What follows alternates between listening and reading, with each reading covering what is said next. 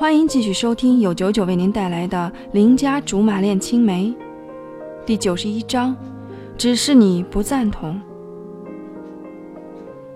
奔走在黑暗中的城市，已经看不到小时候满天璀璨的繁星了，也再见不到那个熟悉的人。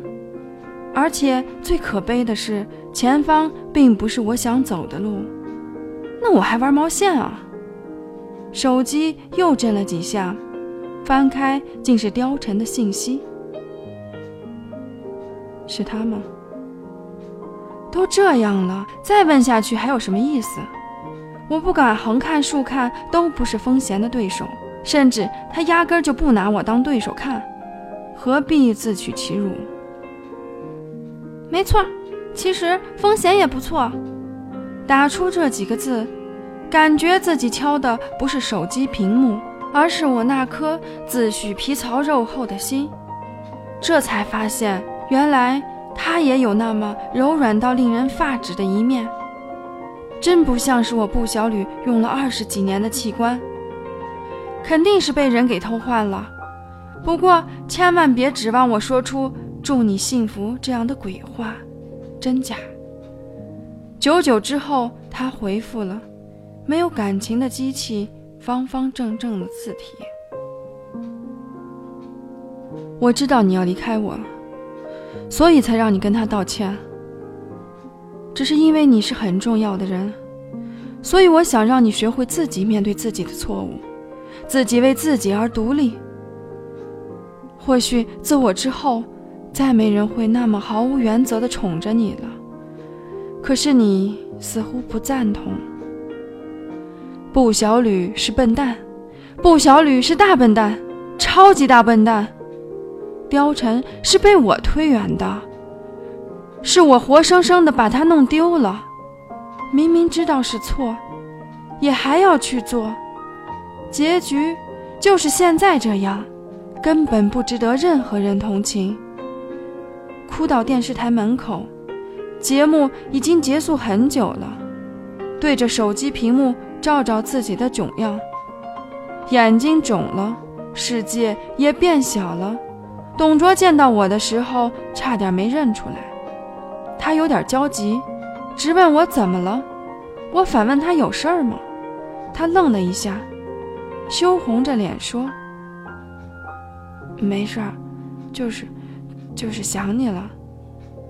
这么屁大点的事儿就敢叫我出来？不知道我现在很不爽吗？刚才还很感激他打电话给我。”现在一听他的台词，莫名一阵火大。最听不得这么酸唧唧的话了，这不是诚心膈应我吗？你，你怎么了？他再一次被我的河东狮吼功震慑到了，说话的语气明显变小。算了，是我没控制好自己的情绪，不怪你。我先走了，哭一场。耗费我很多元气，我得回家睡一觉。兴许明天起来我就又恢复出厂设置了。不行，我不放心。你到底怎么了？董卓也发起脾气了，拽着我的胳膊，愣是死活不让我走。嘿，不带这么死乞白咧的，不愧是我熏陶出来的人才。赖皮的功力。蒸蒸日上三竿，眼瞅着就要超过我了，我哪里是那种忍气吞声的人？一拍大腿，竖起我的怒发，当即骂道：“你撒不撒手？不放！一放手，你就得走，坚决不放！”这么幼稚的对白，连我都不稀罕说，他竟然还拿得出来，是不是童年还没过完呢？董卓，兴许以前给你留面子，把话说委婉了，导致你今天还没有听明白。现在我索性把话挑明了说，我根本就不喜欢你，仅仅是欣赏你的才华而已。我真正喜欢的另有其人，麻烦你别再自作多情缠着我了，可以吗？原以为董卓会很吃惊，没想到他表现得很淡定。沉默了一会儿，面无表情地问：“石貂蝉吧？”我惊讶到不行了，忙问：“你怎么知道的？”他显得很无奈，甚至是悲伤。